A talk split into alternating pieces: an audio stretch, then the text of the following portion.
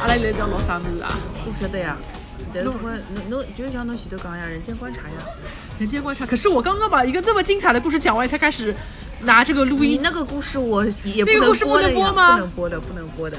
那个故事不能播，那我那我能不能在讲完这个故事之后，我来对这个故事做一些自己的理解啊？那人家都不知道是什么样一个故事，你理解什么啊？你这个莫名其妙你。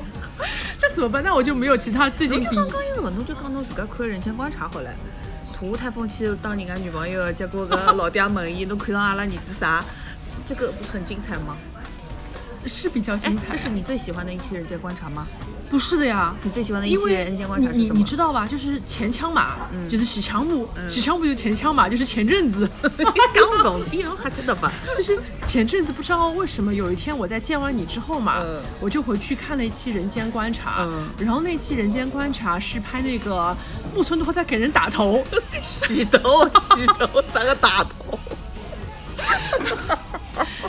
木村拓哉给别人打头，打头就是洗头。然后我我忘了那次我为什么要去看呃木村拓哉，有没有可能那天我是跟你跟你正好聊到了《人间观察》，还是聊到了木村拓哉？好像是的，好像是的。然后我就决定我要去看一期这个节目。对嗯，因为为什么我不选别的来看呢？是因为我觉得《人间观察》别的那些恶搞都恶搞到我觉得我无法直视，比如说涂台风要去给一个傻卵当女朋友。然后还有就是我的老婆突然间变成了石原里美，是的，就各种就是帕萨特我我不不敢相信的事体。但是日本人会相信的呀。呃，我不能相信，我就觉得你在拿我当傻子玩吗？但是木村拓哉那一期是我很多年前看过，当时就很喜欢。对对对但是你重新拿出来看，还是会觉得他对我的这个人生有一点这种鼓励的作用。对的而且对的对的我又看了一遍，我还是。热泪盈眶了，而且我居嗯然发现我之前看的是不完整的，就是我很多年前看的是后面那一半，嗯。其实还有前面那半，前面那半是一个中年欧巴桑，嗯。去帮伊打头发，嗯。但是那个欧巴桑他自己其实不是木村拓哉的饭嘛，嗯。但他只是觉得你也是一个万人瞩目的偶像，嗯。但是欧巴桑自己什么女儿都已经要结婚了，就是真的是到了欧巴桑的年纪了，对对对。所以欧巴桑那一段最后发现是木村拓哉还还讲，哎呦，侬侬跑回去不啦？就开始放批人了了，哎，对吧批人了是嘛，就跑回去嘛。但是真正让我感动的是后面后半段，对所以我怀疑我之前看的是个 cut，嗯嗯，对的。这个粉丝的故事，我们就跟大家简单复述一下。就他在一边洗头的时候呢，木村就跟他聊天，就问起他说：“你小时候有没有你喜欢的 idol？” 熊姑娘就帮一刚有啊，我是木村拓哉的粉丝，我从小就喜欢他，看他的日剧长大的。嗯有一年二月十四号情人节，我就给木村拓哉准备了一盒巧克力，你还记得吧？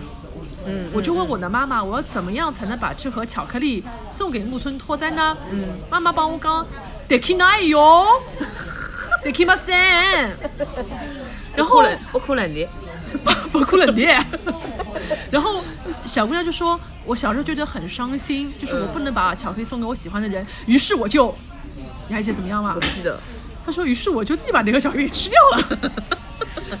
然后她在讲的时候，还不知道帮她打头的这个人是木村拓哉吗？然后木村拓哉估计自己也没有想到，就正好洗到自己的粉丝了。没。有没有没有，木村拓哉肯定是知道会洗一个自己的粉丝的。那这个我们可以一会儿再讨论，我们先把这个故事讲完。嗯然后。然后呢，你就会觉得很神奇的是，这两人就很有缘分。嗯。到了最后在吹头发的时候，小姑娘就有点嗯？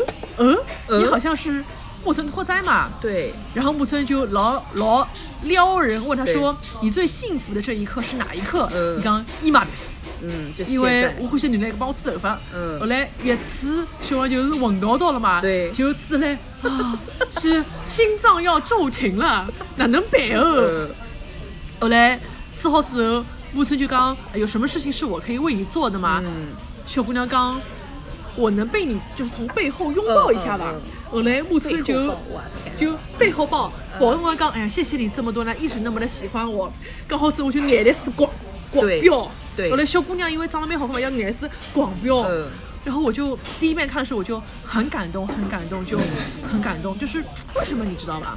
因为每个我们日语人啊，叫日语人啊，一个，对对对日语人阿拉根本就没没混过日本娱乐圈，就是个日语人，可这这是个语法错误。日语人我们这种关注日语的人啊，就是我们从小总会有一种梦想吧，就是刚可以面对面的偶像。对的，就是见一下。老早我老早小辰光欢喜 AKB 四十八辰光，就是爱他。爱哒嘎哒，爱哒嘎哒，爱哒嘎哒，Yes，Kimi ni，结果被中国人翻译成爱他干他，嘎老黄色了。要死！我今天说那么上海话，你要你要都剪掉吗？我从来不，你我上一期就跟你说，我就剪了一刀气口没了，没剪过是吧啊。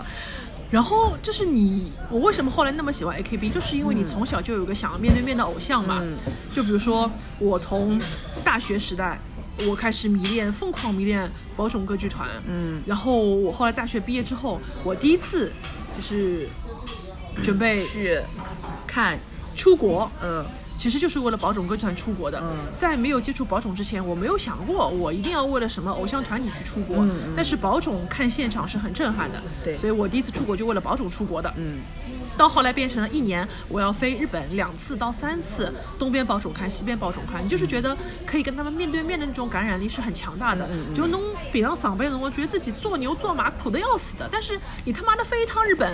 我也要讲嘞，嗯内娱在高贵什么？就前腔嘛，我跟你说过了呀，什么一花了一千零八十八块钱去看，逼掉这个地方你要逼掉吧。哦我们去看了一个某就是还蛮大牌也很知名的一个中文版的音乐剧，嗯我大概坐在第七排、第八排，那个票嗯中间位置要卖到一千零八十八，但演员演的极不走心，因为他们演了十周年了嘛，他妈的十周年特供版，特供的像特不走心版本。就是靠肌肉记忆在演的。他是在靠肌肉记忆在演，然后本来是该很感动的地方，一点都不感动。本来主角团应该，嗯，转身告别你们，让命运来裁决我的时候，我觉得你根本就不是死，你要去下班，嗯就会给人一种很不好的感觉。但是不一样，嗯，你要是去日本东京宝冢歌剧团，你别说什么一千零八十八块钱，你他妈的就花个几百块钱，嗯最多我觉得不超过一两万烟的。嗯，像个春节联欢晚会一样，就帮你开心，大家跳个大腿舞，开开心心给你看。就是像日本人，就是不管是宝冢也好、嗯。A k b 也好，我这是贾尼斯也好，他们其实这是一个娱乐产业，嗯。伊拉所有人的心态是摆了老正的，就是我不是什么艺人对，我就对我就是一个要让你开心的人，就是只要你开心，干什么都 OK。这就是为什么葛亮七不是那个嘛，堂本光一，哎，他已经有一个交往十年的女朋友被爆出来。伊拉刚就之前他们那个演唱会上，他们那个呃 KK 两个人，哎，就是什么现场发的那个周边是一双筷子，伊拉刚切就像婚礼的伴手礼一样的，就是他们是那样子一个去维护你的梦，就是侬觉得搿两个人是一对，他们就是一对，就是那样子去维护。哎，结果呃突然就告诉侬啊，十年了，其实他有一个相恋十年情、感情很稳定的女朋友，侬一记头又觉得要破灭。是要破灭呀、呀因为搿就搿搿就是贩卖的是为啥梦想。对的，搿是为啥爱豆不好谈朋友？不是说你可以谈朋友，你谈朋友就不要当 idol，但你当了 idol 你就不可以谈朋友。而且你要想想看，就是作为一个 idol，那就意味着可能你在你的演技、你的歌艺方面，其实你是不如那种技不如人的。技不，刚才我那个哪听了是技不如人的，所以你贩卖的是大家对你的一种情怀，你是用你自己的一股正能量在激励大家去跟你一样去奋斗。就是以前就是觉得说像詹尼斯搿种才是哦要 Kira Kira 一种王子这样子的人才哎，是我老早 idol 讲对吧，搿？世界高头只有三种人是背羽毛，这个世界上只有三种是背羽毛的，嗯。一个是宝种演员，还有一个是贾尼斯的 idol，还有一种是日本人妖，呃，不日本人妖，泰国泰国人妖。泰国人妖，哦，就欧奈那种，哎嗯背羽毛。对的对的对的对的，就是就是就是就哎，我记得来讲什么啥，不，你刚忘了忘记了，要剪掉了，你刚忘记了，就是唐本他们就是哦就是十年的女友，就哦，就我就是说，所有的这些 idol，他都是要维持自己这个形象，就是像 j a n i c e 这种，他是说我是一个王子一样 kira kira 的这种类型，嗯。但是到后头到 AKB 搿能介，AKB 搿种是我这样子都可以当 idol，侬有啥有啥不可以啊哎，对，就是无限可能，就是他都是有一有一个时代的那种精神寄托在的。是的，没错。除非有一天你觉得你是技如人了，你可以退下 idol 的这个不能说光芒吧，这样的一个光晕，去做一个普通的艺人。嗯，或者说你可以像木村拓哉，或者说是像刘德武这样噶，你哎到了一个让大家可以忘却对你有异性憧憬的这样一个年纪，那我让你荣光身退嘛，你就可以去做你自己想做的事情但。是就是木村拓哉比刘德华这种要牛逼的地方，就在于他在自己最鼎盛的时候宣布结婚什么的是有点牛逼的，是有点太牛逼了。是有点，现在想想是有点过于牛逼了。而且伊就是一种一种奋不顾身了，就是就是我今朝就是搿事体，我就要讲出来了。嗯就是我不娶她还能娶谁啊？对的，就是你你你粉丝接受也好，不接受也好，无所谓的。嗯就是你我就是就就飞蛾扑火了，就这个这个搏一搏了。嗯，但是这也要取决于他当时的一个业务能力问题吧。嗯我觉得他的业务能力是有的，所以他也敢这样去做。对的，因为我记得很清楚，虽然那个时候我还很小很小，嗯但我甚至都知道他要结婚这个事情，因为我看木村拓哉的第一部日剧是二零零零年还是零几年的《美丽人生》哦是跟长盘贵子，长盘贵子是演一个坐轮椅的一个残疾女孩。对我是看了那个故事之后。我就是爱上了，呃，我不能说我爱上嗯呼吸木村拓哉嘛，我觉得那个小小姐洗头小应该看的可能也是这一部，因为她在里面 对的对的，她在里面演的是是个 Tony 是个 Tony 嘛。然后我当时小时候就很喜欢买一本杂志，叫《上海电视》。嗯是你买过吧？开门第八件件事买上上海电视。视。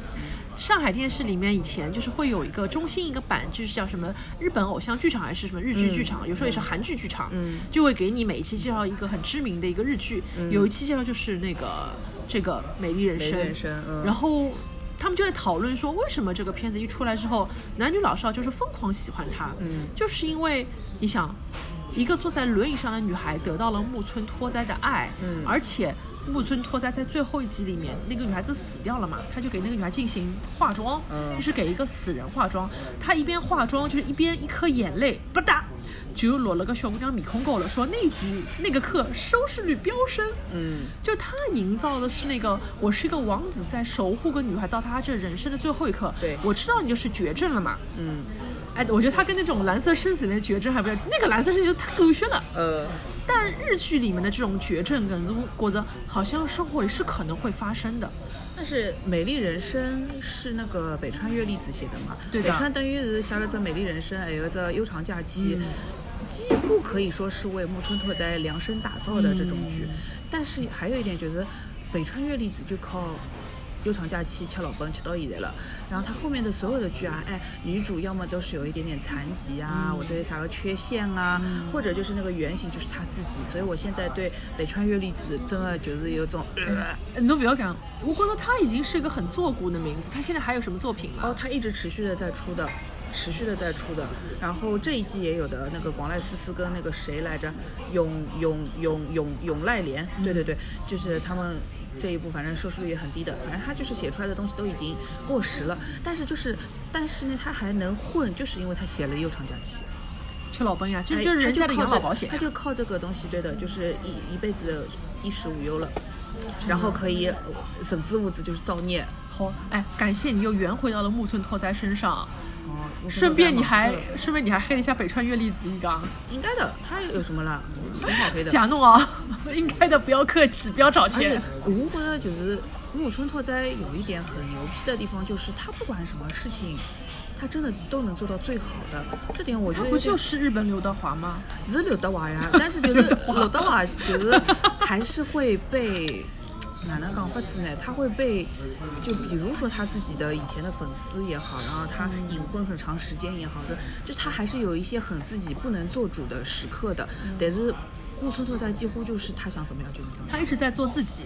他能掌控所有的事情的发生，就是包括就是像那个《悠长假期》里面不是很经典的嘛，他他跟那个就是那个那个那个山口智子两个在二楼的哎几楼的窗台，然后往下丢一个玻璃球那个那弹球对吧？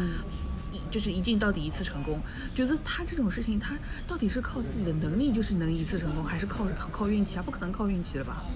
能力也有，运气也有，命也有。但是就是每一次他需要这种东西的时候，就他就都有的，运气也有，能力也有，就老吓人了。所以，所以其实我们应该观察一下木村拓哉，观察他什么啊？就是他现在唯一不可控的就是自己的女儿好像好感度没有那么高，他也控制不了。哎，真的不来噻。你是觉得不好吗？还是就就能力上的不好，还是什么？我觉得对他的二女儿还可以，但是他的大女儿儿刚出道的时候给他拍了，我忘了是 Vogue 还是什么，就是规格很大的一个杂志。对对对对。但是我觉得表现能力有点一般，就是一看这个小姑娘没有灵气，是钱和造型堆出来的感觉。她的，因为也不是说所有的小姑娘，就或者说是就星二代就必须有灵气，也不是的。就是刚如果你没有，你真的你走那种艺术家路线或者什么的也嗯 OK 的。但是侬硬劲又要，要讲伊是学霸，讲伊搿只对碟子吃了老好哎啊，但是其实也没啥啥。哎，哎，觉得不错。但是她二女儿就是赢在长得像她呀，长得像她，哎，我觉着一二女儿出道，我觉得长得像屁股女王，有一点点的，像扎点点，克艾丽卡。但是有点像那个金星。侬搿有眼过分哦。是有点像的呀，鼻子这块很很像的。你是觉得他长得中性吗？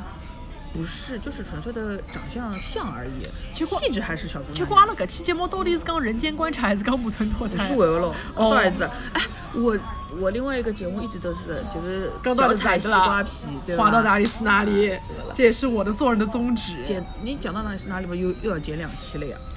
你以为我十五分钟就放掉了？不可能的。哎，但是你你有没有发现，就是你剪掉之后，第二期下半集就没人听了？对啊，我也不知道为什么，就是因为你把重要的那个东西给剪掉了呀。我没有剪掉呀。不是，我说大家听的兴致正有的时候，正好听到我讲什么汤唯了，结果呢就一刀就挤他了。这但是第二集里都放出来了呀。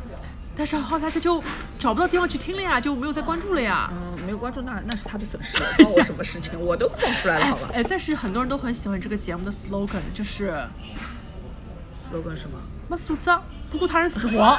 就是你喜欢好吧？哪有很多人喜哎，欢？但是我跟你讲哦，做个有素质的人很累，但是不顾他人死活真的是很很有种的事情。对，就没有，我只是这样子说说，其实我还是很怂的。呃，是吧？但是我觉得最近，只要你但凡不顾他人死活，你发现他人也真不会怎么样。就是呀，他不会，他不会因为你怎么样他就怎么样的，就好像我的朋友明天要去跟我的另外朋友提分手，会怎么样？会怎么样？一定要来跟李湘那个当机搞的。对 呀你不顾我死活是吗？哎，现在有谁知道我在说什么？没有，啊，OK OK OK，知道了怎么样？不会怎么样，是的啦。干嘛要做这个素质的人？哎，我没有讲完呢。